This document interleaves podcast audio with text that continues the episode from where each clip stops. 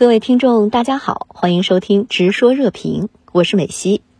台当局推出比去年高出近百分之十四的房屋预算，您是如何来看待这一动向？主持人好，民进党当局扩大房屋预算，自然是想从美国购买更多的武器，但这个问题不是台湾能说了算的，关键要看美国愿不愿意出售更多的武器。有些人说，美国政府在这个事情上算的是经济账。背后贪婪的军工复合体当然愿意，但我之前统计过，自1979年美台断交至今，美国共对台军售超过一百次，纸面金额超过700亿美元，按今天的购买力，姑且可以换算成一千亿美元。那一千亿美元对于美国这个全世界最大的军火贩子而言是什么概念呢？根据美国国务院去年12月的报告。二零二一财年，美国全球军售额为一千六百一十一亿美元，四十三年的对台军售加在一起，不过美国一年军售总额的百分之六十二。这个数字说实话并不大，而我们从中能读出两点：第一，不要觉得外交辞令上的警告和谴责是无用的，他们作为中国对美威慑力的一环，表明了我们的态度，让美国在对台军售上有所顾忌。二零一六到二零二零，特朗普执政的四年里，对台军售仅占美国对外武器供货量的百分之一点六。那美国如果没有顾忌，会怎么样呢？以经济总量和人口与台湾地区相仿的沙特阿拉伯为例，同样的四年里就硬吃下了美国百分之二十四的军售总量。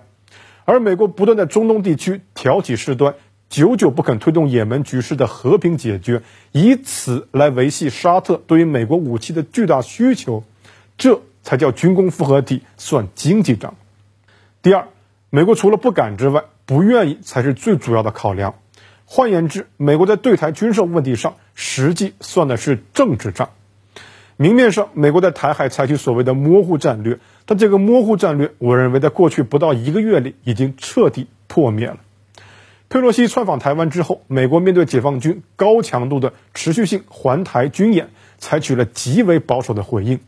那就是没有任何实质性的回应。离台湾最近的里根号航母打击群，自始至终与台湾保持一千公里以上的距离，这让外界相信，无论是出于缺乏决心，还是出于缺乏能力，美国大概率不会以武力介入台湾问题的最后时刻。就像我在网上看到某些台湾网友的感慨。解放军是真敢打，美国佬是真敢跑，而这也揭开了模糊战略的哑谜。我们可以判断出，美国对台湾的首位战略目标是在不发生直接冲突的前提下，尽可能抬高武装统一台湾的成本，从而为美国低成本、低门槛但也更具性价比的政治介入营造必要的斡旋空间。如果读懂了这个战略目标，我们就不难发现。继续加码对台军售，其实不符合美国的战略利益。有趣的是，八月二十五日，岛内当局推出大幅加码的防务预算，而当天路透社就拿到了来自美国政府内部的消息，透露指美国不会增加对台军售。至于原因，也说的再清楚不过，避免中美之间已然紧张的关系因对台军售而进一步恶化。也有人说，美国主动放风对台军售有所克制，是军工复合体在搞饥饿销售。您对此如何看？这是个有趣的问题，但这个问题的本质还是在以我刚才所说的经济账来理解美国的战略思维，认为美国的军工复合体绑架了美国的对外政策。一九六一年，军人出身的美国总统艾森豪威尔在自己的告别演说中首次提出军工复合体的概念。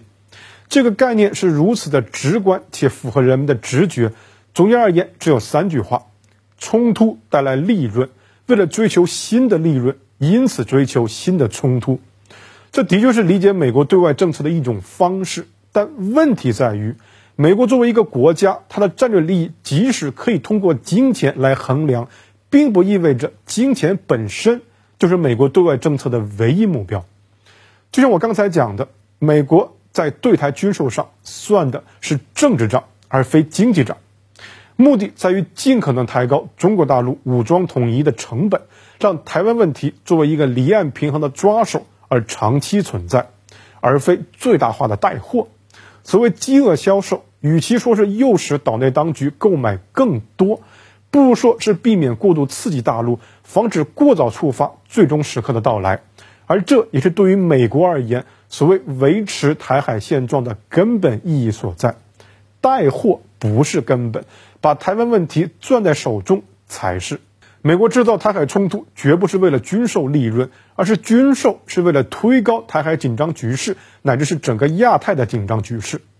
为美国保持在亚太的强势军事政治存在制造必要性和合理性。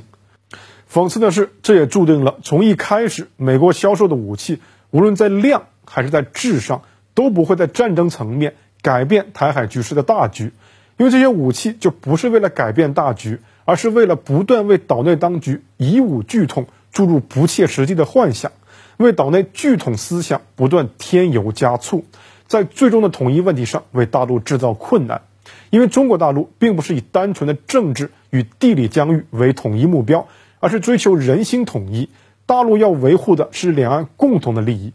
就像我在之前的评论中讲过，对于中国大陆而言，台湾是骨肉同胞，只要还有希望，便不愿诉诸于轻者痛、仇者快的选项。而美国也正是残忍地利用这种两岸之间的亲情来要挟中国大陆，期待中国大陆因为不忍心而不断退让，从而满足美国的国家利益。